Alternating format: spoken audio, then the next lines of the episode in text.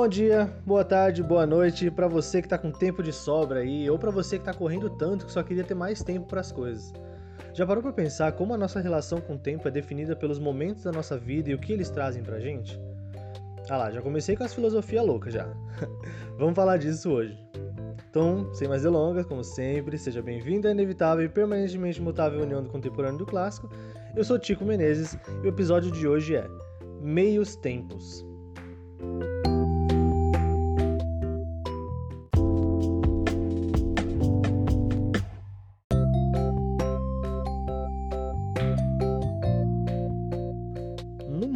A gente está correndo tanto que não vemos a hora de parar para respirar e aproveitar as coisas com calma. Fazer o que nos faz bem, ter a escolha de virar para o lado que bem entendermos, pedir uma pizza numa terça-feira à noite, assistir um filme ruim que a gente gosta, planejar como e quando vamos surpreender a pessoa que a gente ama, escrever uma carta, visitar nossos avós, fazer tudo o que a gente quer simplesmente porque nós podemos. E quando o momento da correria acaba, seja por escolha nossa ou de um poder superior, tipo uma demissão, um fim de contrato, o recebimento do diploma, a chegada dos 18, a chegada dos 40, a constatação de que a vida está estagnada, sem sentido e triste quando você se pega comendo fandangos com traquinas às 3h53 da manhã. Aí a gente entra num lugar ou no estado de espírito que muitos consideram difícil de sair. Esse é o meio tempo.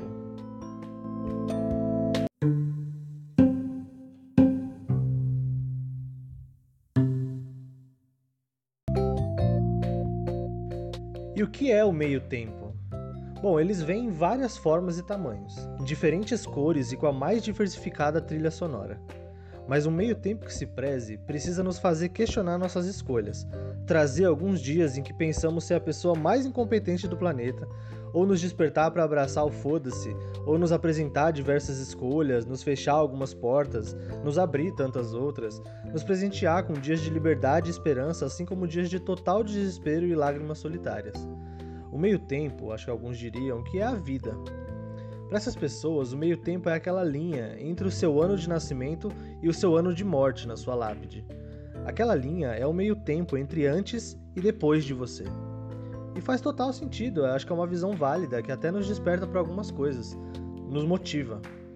Num dos episódios mais bonitos da série musical Glee, lembra de Glee? Particularmente naquele episódio em que eles homenageiam o Corey Monteith, que é o protagonista da série que faleceu devido a uma overdose aos 31 anos, eles mostram o conceito do meio tempo de uma forma bem bonita. Sabe o que está me incomodando? É essa linha entre os dois anos. A vida inteira. Tudo que aconteceu está nessa linha. E você, o que vai fazer com a sua linha agora? Agora, eu é que tenho que descobrir. Me orgulho de você. Sabia? Construa uma boa linha.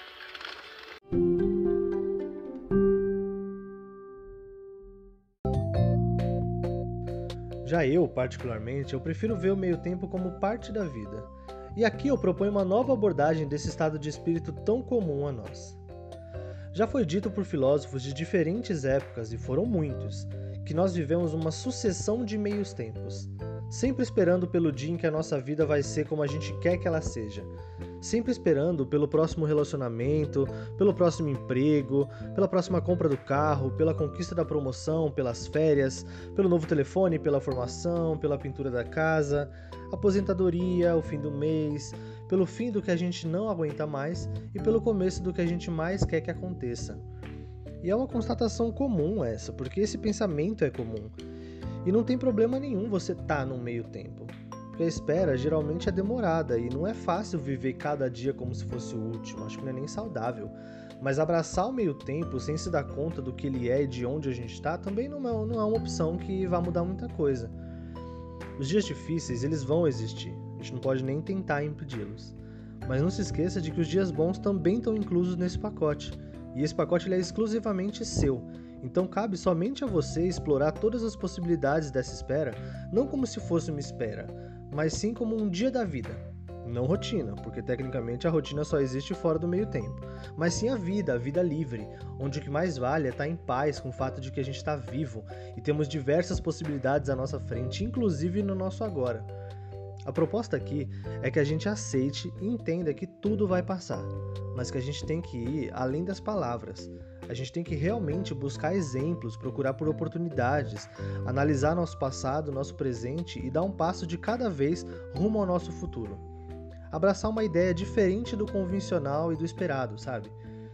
Uma hora, não só o meio tempo, como a vida, eles acabam. E qual vai ser a sua relação com o tempo quando esse momento chegar? E quando eu tiver saído para fora do teu círculo,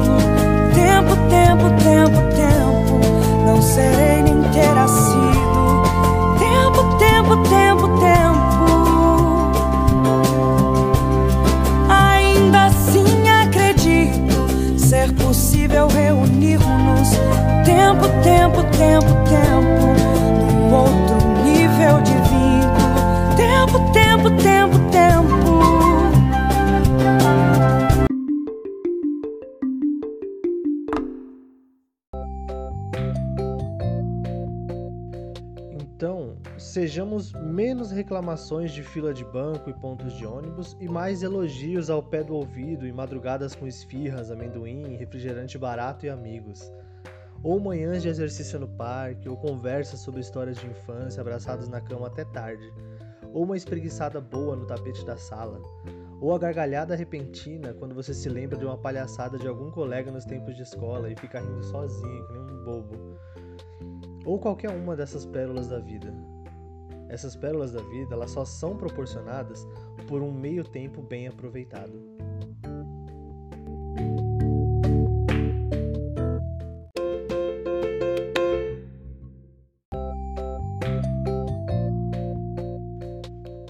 Eu acho, sinceramente, que eu bati o recorde de repetição da palavra tempo nesse episódio. Mas foi por uma boa causa. Lembrando aqui que o Contemporásco Podcast tem uma página no Instagram, arroba e tá aberto para todo tipo de comentário e sugestão. Segue lá. Eu agradeço imensamente sua audiência, seu carinho sua disposição. Vamos seguir em frente porque o tempo não para. Um abraço.